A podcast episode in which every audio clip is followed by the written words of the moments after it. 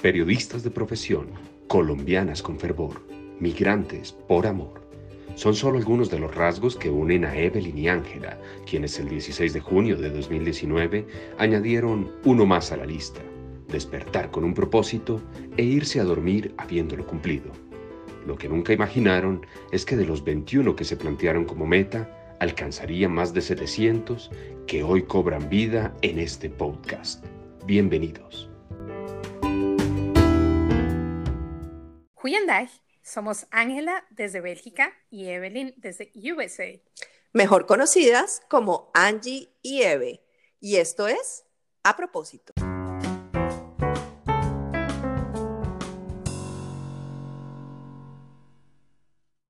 Buenas y santas, mi querida Eve. Hola, mi Angie, ¿cómo va la vida? Bien, ¿y tú qué tal? ¿Cómo van esas tormentas tropicales? Aquí esperando una que anunciaron para hoy, pero se descacharon con el tiempo porque dijeron que a las 2, 100% probabilidades de lluvia y perdóname, pero ya son las 3 y no ha caído ni una gota. Bueno, entonces que tengas una buena tormenta y que no te caigan maridos encima. Totalmente, mi Angie. ¿Qué hay de nuevo? ¿Viste, ¿Viste Instagram hoy? Divina esa foto que subiste. O sea, es que de verdad hay, hay que ponerla de tema fijo cada vez que vayamos a sacar un nuevo episodio. Me encanta. Sí, súper linda. La podemos usar entonces como plantilla, ya quedó planillada. Sí, nos vemos muy podcasters. Lo importante no solo es vernos, sino oírnos, ¿no? También muy profesionales, pero eh, recordémosle a los oyentes que no se han visto esa fotaza. ¿Cuál es nuestra cuenta de Instagram? Nos pueden encontrar por allá como a propósito, guion abajo, FM. Listo, y de una vez entonces empecemos con el título de nuestro episodio, que ya lo habíamos cantado, y se llama La cara amable de la pandemia. Yo digo que empecemos con el tuyo, bebé, que me parece súper interesante todo lo que viviste. Uy, Andy, este sí es un temazo en especial porque es que nos toca a todos, o sea, este no es un tema del que alguien se pueda salvar y yo creo que cada persona tiene, tiene su carretazo que echar. En el mío personal, quiero remitirme, yo creo que a uno de los días más felices de mi vida, Angie, el 19 de marzo de 2020. Y la gente va a decir, ¿cómo va a ser el día más feliz de la vida si estábamos, acabábamos de anunciar la pandemia en Colombia? Yo estaba en Colombia, Angie, porque volvamos a mencionar a nuestro amor platónico, Borja, Blas, Borja Blasquez. Borja Vilaseca. No, Borja Blasquez es un chef, es un chef que también estaba churro, pero no, no aplica, perdón, el, el cruce de cables. Borja Vilaseca dictaba por primera vez una conferencia en Medellín y yo dije, qué pena, pero yo voy a ver a este tipo en vivo, en directo, porque él tiene sus cursos online, pero yo dije, no, yo quiero de carne y hueso que me firme el libro, primera fila, bueno. Entonces yo y tomarte la foto, además. Oh, se le tiene, se le tiene la foto. Hice cola mil horas, pero bueno, lo logré. Y, y me acuerdo que yo dije, bueno, viajé a Medellín y fue cuando todo como que se disparó. Entonces ya de vuelta para Bogotá, pues yo no pude regresarme para, para Austin y de hecho es que yo no tenía planeado regresarme, yo quería pasar una temporada en Colombia, pero lo cierto es que mi esposo sí llegaba a las dos semanas posteriores a Colombia a pasar conmigo y él no pudo viajar porque fue en ese momento cuando cerraron el aeropuerto. Entonces, en vista de que nos cogió él acá en Estados Unidos y yo en Colombia, yo dije, no, pues yo me voy a ir eh, para un lugar mágico donde yo pueda pasar esta pandemia. Entonces, el lugar mágico para poner en contexto a los oyentes, me toca echar para atrás la película. Esto se remonta a, yo creo que más o menos cuatro o cinco años atrás, Angie, que me acuerdo como si fuera ayer. Hubo un temblor en Bogotá brutal. Yo en ese momento pues era soltera, vivía en Bogotá y se zarandió toda la casa. Yo me acuerdo que estaba almorzando en el primer piso, porque el apartamento de Bogotá es de dos pisos, y las lámparas de la sala se movían de un lado a otro, pero una cosa horrible. Yo dije, no, el fin del mundo esta vaina se acabó, me, me voy a morir. Pero era tal el hambre que también me acuerdo que dije, no, pero que me, que me coja, que me coja comida, mijita, porque donde yo quede debajo de un escombro, yo no voy a aguantar hambre, qué pena. Entonces yo, terminé mi almuercito, paró el temblor, yo nunca evacué ni nada, pero sí me sacudió no solo la casa, sino me sacudió la vida, ese temblor.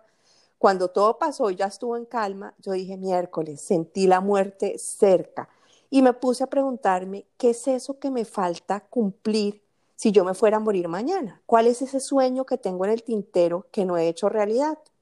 Y resulta que uno de esos sueños era tener una casa de recreo una casa de recreo en, el pueblo donde mi mamá nació, que es Girardot. Yo no sé, a mí se me metió que yo quería hacerle tributo al, pueblo donde ella nació y tener una casa para siempre acordarme de ella.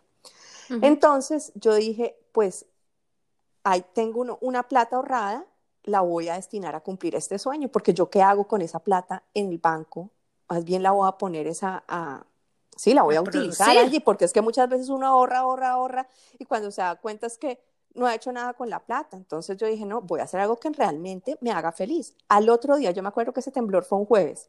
Al otro día que era viernes, cogí mis chiros, me fui para Girardot, vi todos los proyectos que había en, en el sitio donde yo quería, eran más o menos ocho proyectos, y me enamoré de una casa. Yo dije, esta es la casa de mis sueños, la separé y me devolví.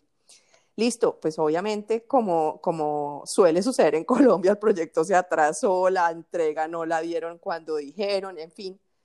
Y cuando me fueron a entregar la casa, eso fue como dos años después, yo ya había conocido a mi actual marido, él ya me había propuesto matrimonio, yo ya estaba lista para venirme para Estados Unidos a vivir con él y preciso me dieron las llaves en ese momento y yo dije, no puede ser.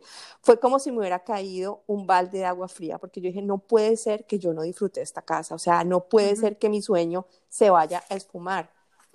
Incluso él me acompañó a la entrega de las llaves, yo me acuerdo perfectamente, y fuimos los primeros que fuimos, y yo de verdad estaba que lloraba ese día. Uno muchas veces no entiende por qué como que las cosas pasan, y yo dije, bueno, me fui, entonces la puse en arriendo o venta la casa un año arriendo venta, nada, nunca se arrendó ni se vendió. Y ese es el tema, que muchas veces la gente reniega, y me incluyo, renegamos por no poder vender o arrendar una propiedad o un carro o algún activo o que, queremos del que queremos salir y decimos, no, somos muy de malas. Yo después, ya pasado el tiempo, entendí por qué yo nunca pude vender esa casa. Y ahora agradezco que eso haya sido así. Yo finalmente la moblé, la puse bonita, como yo hubiera querido tener la casa, bueno, en fin. Y fue ahí cuando volvemos a la historia de aquel 19 de marzo. Estando esa casa disponible, yo dije, es el momento para yo ir a disfrutarla, en especial Angie, porque sí creo y siempre he sido como una fiel devota de que lo que tú piensas y lo que tú hablas se hace realidad. El poder de la palabra y de la mente para mí son una cosa a la que yo le tengo muchísimo respeto y de la que he aprendido a cuidarme, porque así como tú puedes decirle al universo cosas bonitas que te haga realidad, también si dices cosas malitas, también se pueden hacer realidad. Y yo me acuerdo que yo cada vez que iba a Colombia decía, ¿cuándo será el día que yo voy a poder disfrutar la casa? Pero no por un fin de semana, pero no por una semana, no, yo quiero disfrutarla meses enteros y siempre lo decía en voz alta. Esa era como mi cantaleta permanente. Y mi esposo siempre me decía, algún día vamos a poder quedarnos largo, algún día. Bueno, Angie, pues ese 19 de marzo se llegó el día.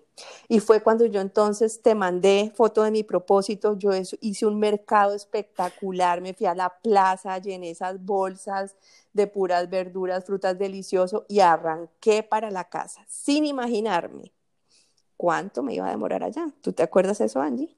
Me acuerdo que tu carro parecía una chiva. Estaba lleno, le faltaba, me faltaba la gallina, marica. Totalmente, totalmente. Iba full dotada porque yo dije, yo no sé, Girardot, si iba a haber buena dotación de alimentos, yo no sé cuánto me va a demorar allá. Llevaba hasta kit de ejercicio, me llevé todo mi kit de ejercicio. Yo dije, no, pues, oh sorpresa, cuatro meses y, y medio me quedé en Girardot. Yo no, o sea, yo todavía lo cuento y como que no lo creo. Sola, absolutamente sola. Entonces, em, pues hay que recapitular qué pasó en esos cuatro meses y medio. Pues ahí viene mi pregunta, ¿cómo hiciste para manejar el tema de la soledad cuatro meses y medio? Porque tú venías de estar con, con tu esposo y llegar de un día a otro como, bueno, aquí estoy y, o sea, sin saber, además todos los días sin saber cuánto tiempo te iba a durar. ¿Cómo manejaste esa vaina? Bueno, Angie, es que acá hay que partir de, un tema. Y es que, contrario a lo que le pasa a la mayoría de, gente, para mí el estado incómodo no es la soledad, para mí el estado incómodo es la compañía. Yo soy un alma en soledad, siempre he sido un alma en soledad, amo mi soledad con todo mi ser. O sea, para mí lo difícil ha sido todo lo contrario, que es convivir con alguien. Entonces, digamos que para mí esa siempre ha sido mi zona de confort, la soledad. Entonces, para mí el reto está en el matrimonio, por ejemplo, en todos los días levantarme, vivir, y yo necesito esas escapadas de vez en cuando, yo las necesito porque no sé, es, mi, es mi esencia, es mi forma de ser. Entonces, digamos que para mí, en vez de ser una carga, e, esos cuatro meses fue un alivio. Ahora, para poder como enriquecer ese tiempo sola, Angie, pues me inventé cualquier cantidad de actividades. Es que yo ahorita me pongo a pensar y esta mañana, antes de grabar el episodio, como que recapitulé y leí todos los propósitos de esos cuatro meses y dije, wow, qué cantidad de cosas que hice. O sea, yo estuve sola, pero no quieta, para nada quieta. Primero, eh, yo no sé si te acuerdas, Angie, que yo dije, bueno, yo estoy en, un, en una posición muy, muy, muy ventajosa en este momento, estoy cumpliendo un sueño, estoy en un espacio divino, estoy rodeada de naturaleza, tengo una piscina al frente, tengo comida, tengo de todo, pero habrá muchas personas que pueden estar pasando por un trago amargo o incluso que pueden estar solas y pueden estar entrando en depresión, en ansiedad, y fue cuando yo dije, voy a regalar 10 asesorías a las personas que están en mi base de datos y yo regalé 10 sesiones eh, y tuve la oportunidad de conocer gente maravillosa y además como también hacer mi aporte en esa pandemia, porque yo dije, yo no me puedo quedar solo con el disfrute propio, hay gente que no la está pasando tan bien y fue cuando hice ese sorteo, eh, les pedí que me mandaran un correo justificando por qué se merecían esa, esa asesoría y pues hubo 10 personas que me llenaron el corazón con su explicación y fueron las que yo atendí durante esa, durante esa pandemia, gratuitamente. Entonces, digamos que fue algo muy bonito que hice. Otra cosa, Angie, es que arreglé la casa. O sea, yo había muchas pendejaditas que uno nunca tiene tiempo de arreglar, menos en viajes relámpagos como los que yo hacía antes, de un fin de semana, de una semana.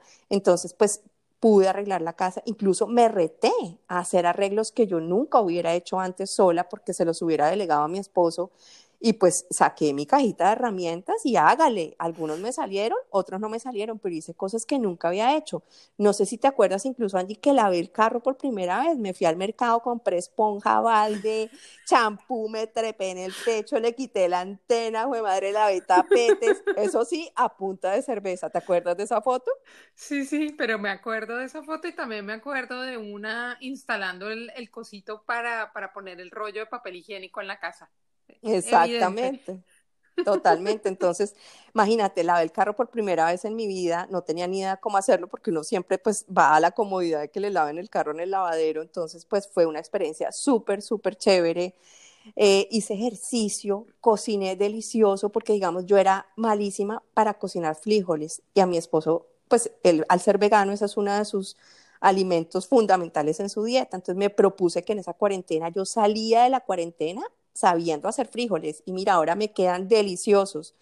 También grabé meditaciones para mis asesorías, grabé eh, mis propias meditaciones para podérselas compartir a mis pacientes. O sea, hice tantas cosas, ejercicio pues todos los días delicioso, em, reparé cosas en el jardín, regué las matas, que era algo que yo no hacía con manguera, limpié la piscina, no, mejor dicho, me bronceé, mejor dicho, Angie, la lista, mejor dicho, es, y sabes que también, Angie, que me acuerdo, escribí muchas historias para mi blog. Yo creo que yo nunca había estado tan activa como esa vez. Era sagrado quincenalmente que escribía historias. Quedó súper nutrido gracias a ese tiempo que yo tuve conmigo misma. Definitivamente. Y el, y el tema fue em, también que de ahí nació a propósito, ¿no? Porque fue en uno de esos momentos que tú saliste con la idea de a propósito. Pero eso, esa historia ya se la contamos, o sea que tienen que remontarse a episodios pasados. Eve, más bien, cuéntame cómo hiciste para manejar la relación en la distancia, porque pues cómo mantiene uno la llama viva estando a miles de kilómetros con el océano de por medio. La relación de pareja, sí. Eh, pues Angie, eh, volviéndose creativo, mira, de hecho, el 9 de mayo, que es el cumpleaños de mi esposo, me cogió allá y él cumplía nada más y nada menos que 50 años. Y claro, me dio duro no poder estar con él, ni nada por el estilo. Mi mamá también cumplió años y yo no pude estar con ella. Y, y, claro, al principio te embarga como un sentimiento de culpa. Yo estoy siendo egoísta, estoy acá como una princesa deliciosa bronceándome en la piscina. No, no, no, bueno. Y, y, y después dije, no, esto me lo merezco. Es que entramos en un tema de desmerecimiento. Yo, entonces empecé a pensar, bueno, hoy no, este año no estoy con mi mamá, pero el año pasado le hice una fiesta gigante. ¿Te acuerdas que fue la fiesta hawaiana?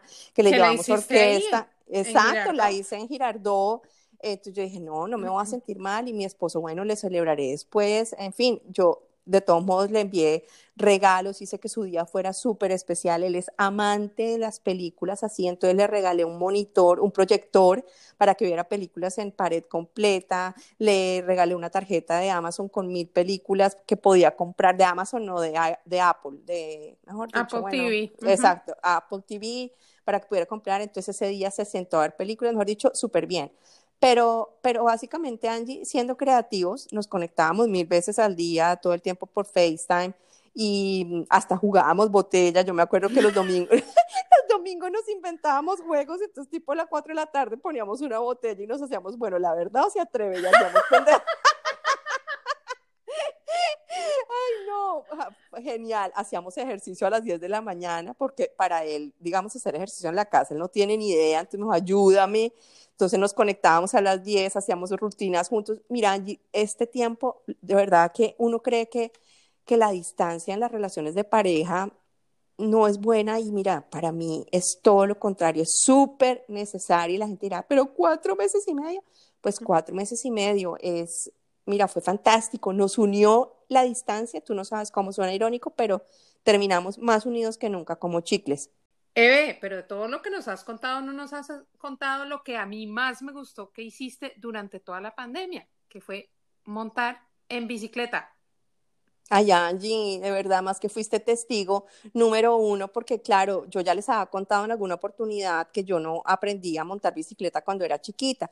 Y yo tenía una bicicleta ya en Girardot y me propuse todos los días un poquito, pues como de, de la casa a la esquina, o sea, poquito porque me, me, ponía muy nerviosa. Y yo le pedí a Angie, le dije, Angie, acompáñame. Y nos llamábamos por teléfono mientras yo iba en la bicicleta. Y Angie me decía, haz esto, haz lo otro. Incluso mandé a, eh, fui a comprar un palito para poderla sostener tener, o sea, la puse bonita, fue súper chévere y ya empecé después a hacer recorridos más larguitos, de ir a la, a la portería, de llevar la basura hasta allá, de empezar a recoger los domicilios en la portería y, fue, y me fui soltando. Entonces, pues allá fueron como mis primeros pinitos con el tema de la bicicleta. Si no hubiera sido por la pandemia, su merced no habría comprado la semana pasada la bicicleta en la que anda por, por allá, por los United. Como Speedy González, totalmente, totalmente siguiéndome los pasos. Bueno, Eve, y cuenta pues la historia, cómo fue el reencuentro después de cuatro meses y medio con tu príncipe adorado. No, pues sí, Angie, ya le estaba dando como el patatús después de cuatro y medio y me dijo como, no, ya devuélvete porque ya estás como muy amañada por allá. Y yo le dije, bueno, está bien. Entonces eh, encontramos un vuelo humanitario, entonces fue cuando me devolví para Bogotá y, tengo que decir, Angie, es que hasta eso fue increíble. Mira, yo me sentía la mujer más afortunada del mundo. Aparte de que se me dio durísimo irme de Girardot, eso sí me dio como un día de, de tusa, pero allá el otro día dije, bueno, ya no miro para atrás porque es que mirar para el pasado no tiene sentido, sino para agradecer estos cuatro meses, voy a mirar ahora para, para adelante. Entonces me volví para Bogotá y dije, qué afortunada soy de poder viajar en un vuelo humanitario. O sea, el aeropuerto del Dorado Bogotá estaba completamente cerrado, solo estaban pudiendo ingresar los pasajeros de los vuelos humanitarios y yo dije, wow, es me sentí afortunada allí porque es una experiencia para contar en el futuro. Uno dice, qué horrible tener que volver así, no sé qué. No, no, no, no. Yo lo vi como, wow, tú no sabes cuando yo estaba subida en el avión. Primero, todos los protocolos que yo tuve la oportunidad de ver en el aeropuerto, digamos, como fui como la primípara, ¿entiendes? De,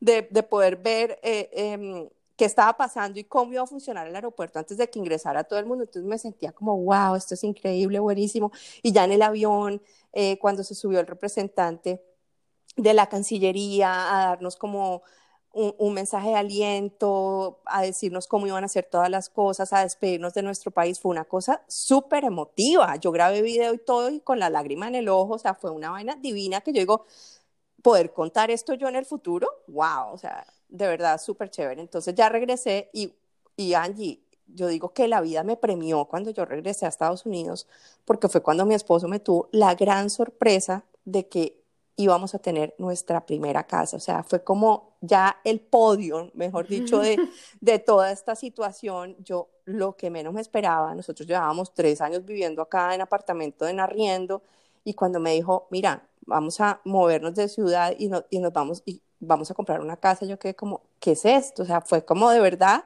la recompensa haber tomado el tema de la pandemia con una cara amable. Esa fue la cereza en el pastel.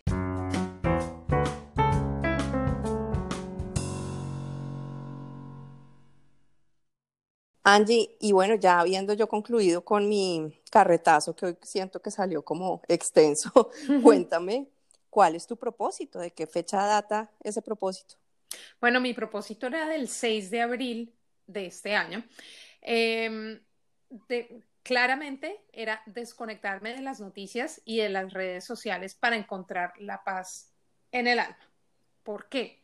Porque desde ese 13 de marzo que decretaron el lockdown aquí en Bélgica, yo me pegué a las noticias, estaba en una hiperconectividad tan absurda que tú sabes que yo me acuesto con las gallinas y me estaba acostando a las 2 y a las 3 de la mañana de estar leyendo noticias de Bélgica, noticias de Colombia y estando muy pendiente del asunto. Yo me acuerdo mucho cómo fue ese viernes que decretaron, fue un jueves por la noche, cuando las noticias aquí en Bélgica dieron el, tema a partir del 13 de marzo, que era un viernes 13 además para los que tienen agüero, eh, vamos a estar en cuarentena. A mí se me bajó todo, me puse a llorar y, y me fui donde Johnny y le dije, miércoles, ¿qué vamos a hacer acá? ¿Qué vamos a hacer con los niños? Normalmente los niños tenían que ir el viernes al colegio y yo le dije, no, ya no vamos a mandar niños al colegio, nos vamos a quedar acá en la casa. Yo tuve que ir ese día a trabajar y de camino al trabajo paré en un supermercado y dije, bueno, voy a comprar mi almuercito y de una vez compro un par de cositas. Cuando yo entré al supermercado y los, los stands estaban vacíos, ahí, ahí ya eh, la ansiedad y la angustia. Claro, me paniqué, no había arroz, no había pasta, no había papel higiénico y llamé a Johnny inmediatamente y le dije, o sea, estamos entrando en una crisis terrible y no estamos preparados dijo fresca, ahorita todo el mundo está como empezando a, abastecerse. Esto, esto no va a pasar, tú vas a estar bien, vete a trabajar y regresa a la casa, no te preocupes. Obviamente ese día que trabajar ni que nada, estuve pegada en las noticias con mis colegas, lo único que hablábamos era de las cifras, de qué íbamos a hacer, de cuánto iba a durar esto. Y, y, lo, que, lo que a mí más me, me, afectó en ese momento era esa incertidumbre de no saber, bueno, qué implicaciones tiene esto cómo, cómo va a influenciar nuestra vida y, y cuándo vamos a salir de esto. Y esa es, esa es una pregunta, ¿cuándo vamos a salir de esto? Es una pregunta que todavía me sigo haciendo porque por, yo no sé eh, cómo va a evolucionar la cosa. Aquí de hecho ya hemos salido una vez del, del, lockdown y ya hemos tenido la segunda curva y en este momento estamos empezando en la tercera. Entonces esa pregunta siempre está muy presente.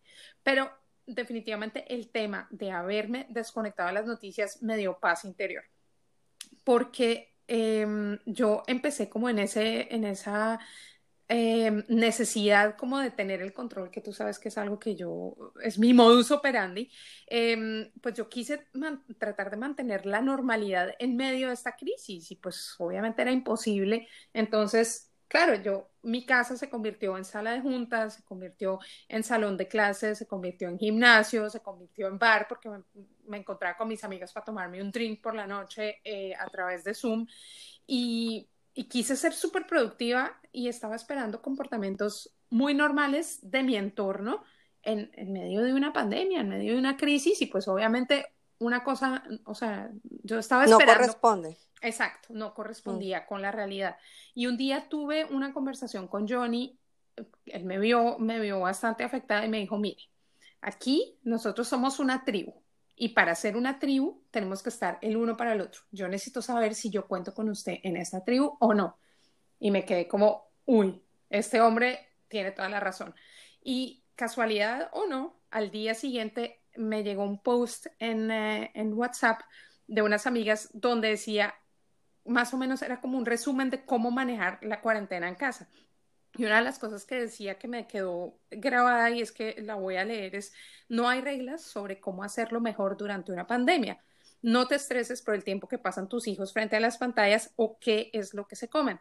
No te sobrepases con las lecciones a aprender que mandan en el colegio, pues esto es una emergencia mundial, no una oportunidad para mejorar la productividad. Puntos suspensivos. Divino, Angie. Y bien, es que me quitaste las palabras de la boca. Me surge cuando hablas de Johnny una pregunta, ¿cómo él asumió todo el tema de la pandemia? Porque es que yo me imagino que él siendo súper racional, como sabemos que es una persona muy, muy calmada y centrada, pues era el apoyo que tú necesitabas en ese momento, yo creo, para poder también dar un giro a, a cómo tú estabas asumiendo el tema. Sí, bueno, él, él también está pegado a las noticias, pero él se pega, él escoge muy bien las noticias que escucha. Entonces tiene un par de fuentes y él sabe muy bien, eh, está muy enterado del, del, tema y le gusta mucho enterarse del tema, pero él, como tú dices, es súper racional. Entonces él dice, no, mire, usted no se preocupe, nosotros vamos al supermercado cuando podamos ir, compramos el arroz, compramos no sé qué. Él lo manejó muy bien y por ejemplo, una de las cosas que a mí también me afectó mucho fue el encierro y no estar en contacto con la gente. Yo, tú sabes que por mi trabajo yo tengo que ver gente todos los días y además, pues mi, mi, mi, mi forma de ser es, a mí me encanta tener la agenda llena y me encanta ver a mis amigas y a mis colegas y a todo el mundo y eso me dejó sin piso. Mientras que para Johnny fue una tranquilidad, el tipo estaba feliz porque estaba en la casa, estaba en su coconcito, con los niños al lado, conmigo al lado, y él de verdad se lo tomó súper bien. Él siempre decía, yo nunca me he sentido tan afortunado y tan eh, bendecido en la vida como en este periodo de la pandemia. Entonces, eso también, que él me hubiera jalado las orejas ese día, eso me ayudó como a poner los pies sobre la tierra y decir, bueno, yo de aquí, ¿de qué me estoy quejando si tengo, lo que tengo son cosas, igual que tú lo enumeraste, cosas para, para sentirme agradecida. Em, y a forma de terapia también, no lo hice tan consciente, tan consistente como tú lo hiciste con tu blog, pero también hice una, escribí un artículo que me sirvió para sacar toda esa... esa Padrenar.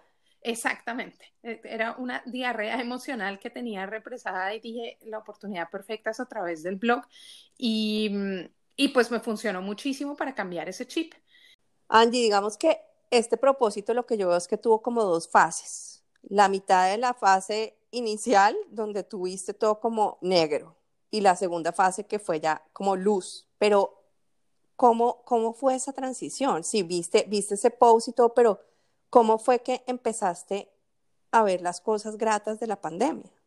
Bueno, pues yo al principio de la pandemia empecé a escribir un diario y en el diario empecé a enumerar las cifras locales. Todos los días ponía las cifras y ponía eh, cómo me había sentido en ese día. Después de que tuve esa conversación con Johnny, dejé de anotar las cifras y las cambié por poner cuál había sido la lección del día y por qué me sentía agradecida ese día. Y definitivamente enumerar las bendiciones me ayudó a centrarme y a darme cuenta que en medio de una crisis mundial, en medio de, un momento en el que el mundo entero estaba completamente desplomado, yo tenía cosas tan simples como poder vivir en un país donde el sistema de salud era eficiente o tener un trabajo estable que me permitía trabajar desde mi casa, porque cuánta gente tenía que ir a trabajar, todas las enfermeras, todas las personas que trabajaban en el sector salud, la, gente que me recogía la basura, eh, todas esas cosas, eh, esas, esos oficios que requieren que la gente estuviera afuera y yo estaba desde la comodidad de mi casa, rodeada de mi familia, con toda la salud del mundo. Eh, eso era, era una de esas bendiciones gigantes. De hecho, Angie, ahora que tocaste el tema del personal de salud, creo que tú adquiriste un hábito, porque se volvió un hábito, la prueba hasta que todavía lo practican con tus vecinos. Cuéntale a la gente de qué se trata. Sí, nosotros empezamos como la segunda semana de la pandemia hubo una iniciativa por Facebook de Bélgica sale a la ventana a aplaudir. Y entonces empezamos todos los días a las 8 de la noche, la gente salía a las ventanas, pero nosotros dijimos, no, pues no salgamos a la ventana, pongámonos en la puerta de la casa. Y uno de mis vecinos sacaba los bafles, haga de cuenta como en fiesta en Melgar, en Colombia, el 31 de diciembre, el bafle pues así gigante y ponía una canción.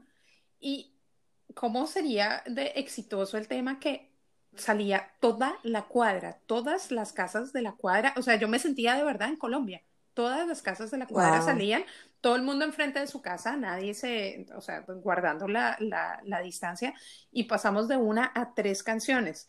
Con eso, con tanto te cuento que un día nos pusimos a bailar la Macarena en la mitad de la casa. Ay, no, no hay video de eso. No, no hay video de eso. Pero no, muero. Yo bailando Macarena con mis, mis vecinas, que muchas son viejitas y pues obviamente tienen el ritmo en el pelo porque pues son europeas pero eso ha sido una de las cosas más bonitas de todo esto. O sea, después de, de marzo a hoy, que estamos en septiembre, no hemos parado un solo día de salir a aplaudir. Y se volvió ese momento de encontrarnos y de, de, conectar con los vecinos. Y pues obviamente ya no sale toda la cuadra, salimos los diehards, que somos como cuatro o cinco, pero siempre tenemos momentos muy chéveres y, y es una conexión muy bonita que yo nunca había tenido en este país. Angie, y cuando viste que ya la situación estaba fuera de tu control, digamos que no tenías otra opción que volver a la normalidad, ¿cómo, cómo lo hiciste? Eh, el volver a la normalidad fue como en pasitos. Al principio fue como esa angustia de, por ejemplo, llevar los niños al colegio y dejarlos allá sin saber cómo, bueno, y cómo va a evolucionar esta vaina. Y luego fue empezar a hacer las entrevistas de nuevo con mis, con mis clientes, con la gente que yo veo a diario. Y esto fue tan bonito encontrarme con gente. Vi, por ejemplo, dos personas que de verdad marcaron historia en la gente que he visto. Una, uno era un tipo de Afganistán y el tipo mira, en los ojos le brillaban, me decía, de verdad, gracias por haberme convocado a una entrevista hoy. Yo le decía, bueno, pero pues es, mi trabajo y es lo que yo, no, pero es que usted no se imagina, cinco meses encerrado, sin hablar neerlandés, sin ver a nadie, estando solo en mi apartamento y solamente teniendo contacto a través de WhatsApp, pues esto es una oportunidad gigante y ahí fue cuando otra vez eh, reafirmé ese tema de definitivamente somos muy bendecidos. Y me sentí muy agradecida por el trabajo que hago porque definitivamente eh, las personas con las que trabajo están en una situación, son, población vulnerable y ellos pasaron la pandemia de una forma completamente diferente a como yo la pasé. Angie, y si no estoy mal, en algún punto tú me mencionaste que el podcast había contribuido a que ese cambio de chip eh, también se diera en tu vida durante la pandemia. ¿Cómo fue eso? Definitivamente, cuando tú saliste con esa idea, fue para mí como un despertar y darme cuenta que lo que yo quería hacer en ese momento de encontrarle sentido a toda esta situación había llegado en forma de podcast. Y mira que hoy, revisando mi cuaderno de notas, me encontré con que durante la pandemia me reencontré con mis amigas del, del colegio, mis brujitas de luz, y al habernos reencontrado, una de ellas trabaja con Mauricio Puerta, que es el famoso astrólogo, y este señor me hizo una carta astral en tres minutos. Y una de las cosas que me dijo es, usted está en un periodo en el que va a enseñar. Y yo, pero enseñar, yo de dónde, qué conocimientos, yo no tengo ninguna especialización. Y el podcast me trajo a mí eso poder a través de la experiencia, a través de lo que nosotros compartimos con, las, con nuestros oyentes, poder enseñar y, y darle, aunque suene redundante, propósito a lo que estamos haciendo en la vida. Y eso ha sido uno de los regalos más grandes. Wow, Angie, qué bonita forma de concluir tu propósito. Aplaudo eso de verdad.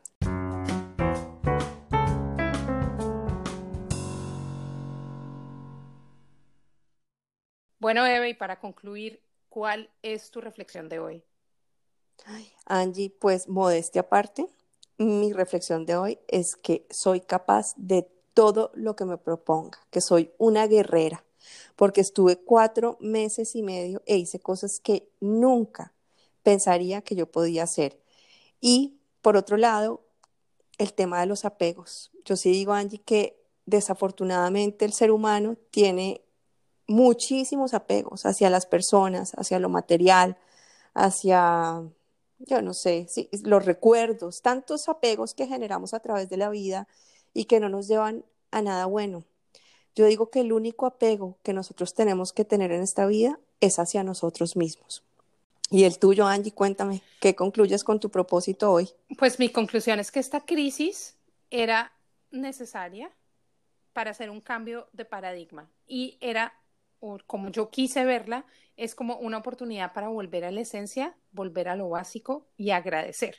Y también soltar el control y darnos cuenta que no podemos esperar normalidad en medio de una crisis mundial. He dicho.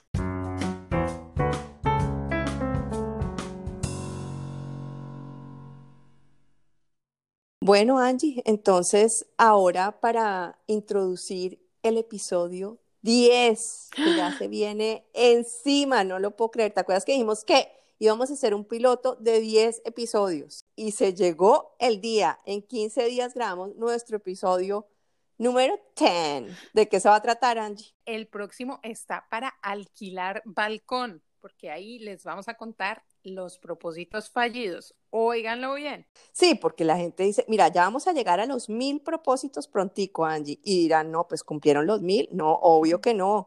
Había días que nos descachábamos, que pasaba algo extraordinario u ordinario y no lográbamos eh, cumplirlos. Y nos hemos dado cuenta además, Angie, que tenemos como un patrón de cuáles son los que no cumplimos, ¿no? Entonces, eh, vamos a contarles de qué se trata puntualmente. Buenísimo, buenísimo. Estoy de verdad que espero con ansias ese episodio. Mientras tanto, no dejen de seguirnos en nuestra página de Instagram, donde podrán ver lo que aquí solo pudieron escuchar. Se las recordamos, es a propósito guion abajo FM.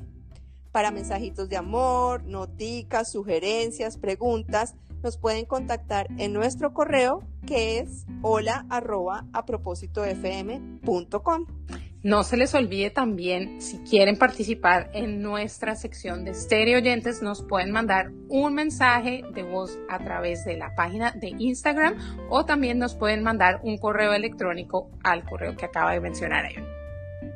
Ay, sí, esa sección está muy linda. Así que esperamos con ansias sus audios. Angie, como siempre, un placer sote y que siga la pandemia, pero en especial que siga la buena cara a la situación que se nos presenta, porque no tenemos de otra. No hay nada que hacer. Hay que ponerle cara con tapabocas a la pandemia. I love you, my friend. I love you, bebé. Nos vemos pronto. Que les vaya bonito. Chao.